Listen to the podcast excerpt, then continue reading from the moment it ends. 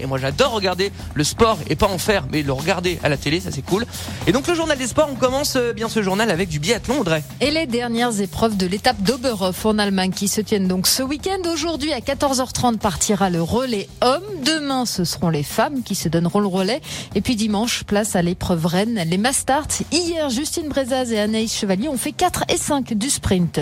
En ski de fond, les athlètes se reposent après un tour de ski intense qui s'est terminé le week-end dernier. En revanche, il y a bien du combiné nordique dès aujourd'hui.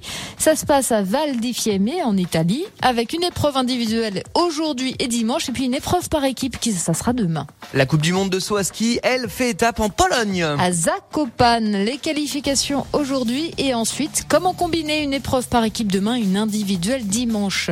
Du saut aussi en Russie à Rayoslav, mais du ski acrobatique et encore une fois au programme ce week-end, une épreuve individuelle et une par équipe. Et on termine avec donc du ski alpin. Et un programme perturbé pour les hommes. Normalement, ça aurait dû être à Wengen en Suisse, puis à Kitzbühel en Autriche. Et eh bien finalement, ce sera Flachot en Autriche. Tout ça à cause du Covid.